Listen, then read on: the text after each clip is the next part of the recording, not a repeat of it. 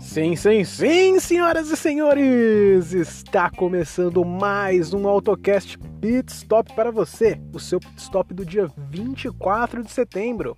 Vamos comentar agora as principais notícias do mundo automotivo nas últimas 48 horas. Vem comigo!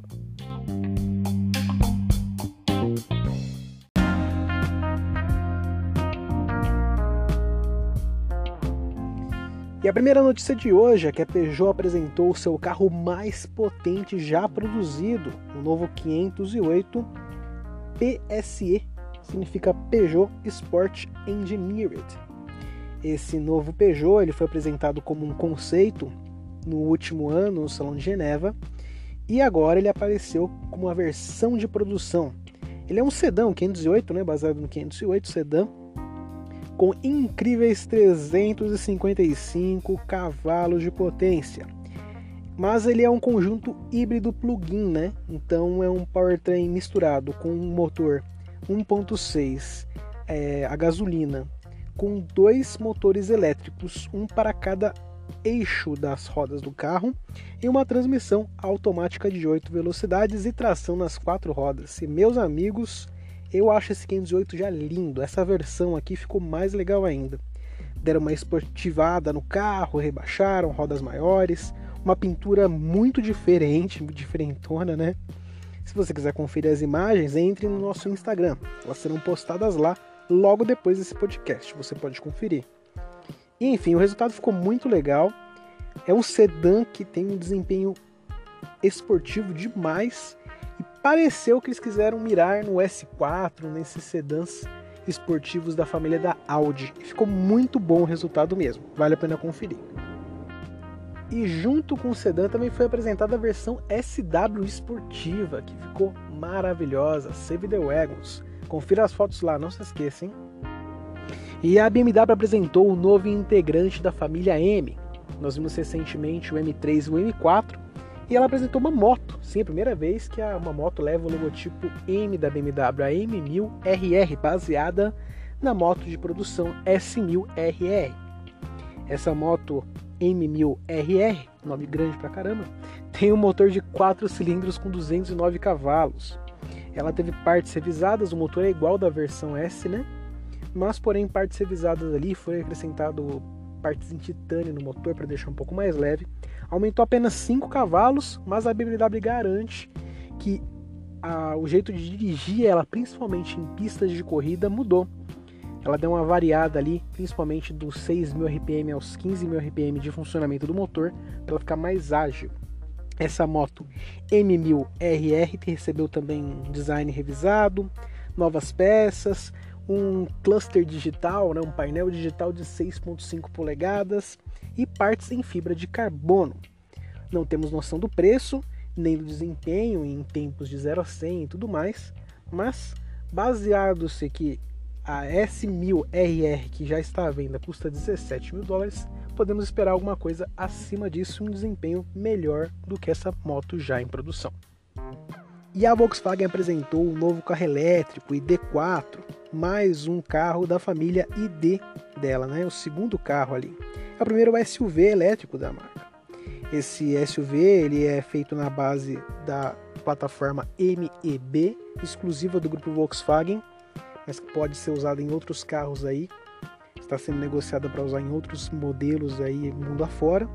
Esse carro é muito interessante, ele contém o tamanho mais ou menos de um Tiguan. Ele é um SUV do tamanho da Tiguan, porém o espaço interno a Volkswagen garante que é parecido com o da Touareg, que é um modelo muito maior. Por ser um veículo elétrico, ele tem um peso plano e ele tem mais espaço interno pelo entre-eixos maior. Ele conta com uma bateria de 77 kWh, que dá a ele uma autonomia de mais ou menos 550 km vai de 0 a 100 em 8,5 segundos e com 30 minutos de recarga, uma recarga rápida, a Volkswagen diz que você consegue ao entorno dos 300 km para poder rodar com o carro. Ele vai ser o segundo passo aí, um pouquinho acima do ID3, que já está à venda na Europa.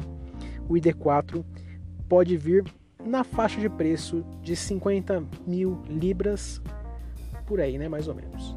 Ele vem para brigar com o modelo Y da Tesla e parece que tem mais espaço do que o modelo americano. Se você quiser saber como ficou o visual dele, também pode conferir no nosso Instagram, lá temos, fotos do modelo. E a Ford apresentou também o seu novo crossover, na verdade uma versão do seu crossover da Europa, Ford Puma. Esse modelo ele fica no lugar da Ford Export, basicamente, lá um pouquinho acima, numa categoria acima, e é um modelo que provavelmente nunca veremos aqui no Brasil. Ele é um pouco menor que a Export e ficaria mais caro de produzir. Mas o interessante é que eles mostraram uma versão ST, sim, a icônica sigla esportiva da marca Ford, que agora vem num SUV compacto. Porém, ele é interessante porque ele ganhou um motor 1.5 3 cilindros turbo de 197 cavalos. Vai de 0 a 100 em 6,7 segundos. Nada mal um SUV, não é? O preço fica na faixa dos 28.495 libras e isso fica mais ou menos ali abaixo do Porsche Macan de entrada. Então é um preço até que barato, considerando que é um Ford com desempenho esportivo. Tem aí banco ser caro, mas ainda é um SUV, na verdade. Meio estranho, parece um Fiesta com anabolizante, ele é um Fiesta grandão e ainda rebaixado. Eu acho isso muito confuso. Você compra um SUV porque ele é alto, mas aí você tem a versão esportiva do SUV que rebaixa.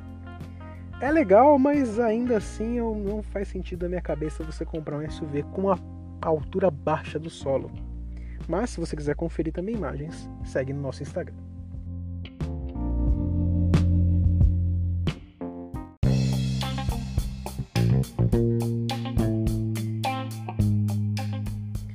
E é isso, galera. Esse foi mais um AutoCast Pit Stop. Você ficou informado com as principais notícias das últimas 48 horas do mundo automotivo em apenas 10 minutos. Agradecemos a sua atenção.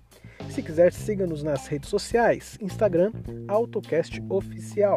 E também no fórum Hardmob. Veja o nosso tópico dedicado, tá tendo muita coisa interessante lá. Sugestões, críticas, você pode nos contatar por lá. E o WhatsApp e e-mail também que estão na nossa descrição no Anchor, onde nós hospedamos o nosso podcast. Muito obrigado pela sua atenção, ótimo dia para você, até a próxima e voltamos terça-feira que vem com mais um AutoCast Pit Stop. Muito obrigado e até a próxima. Tchau, tchau!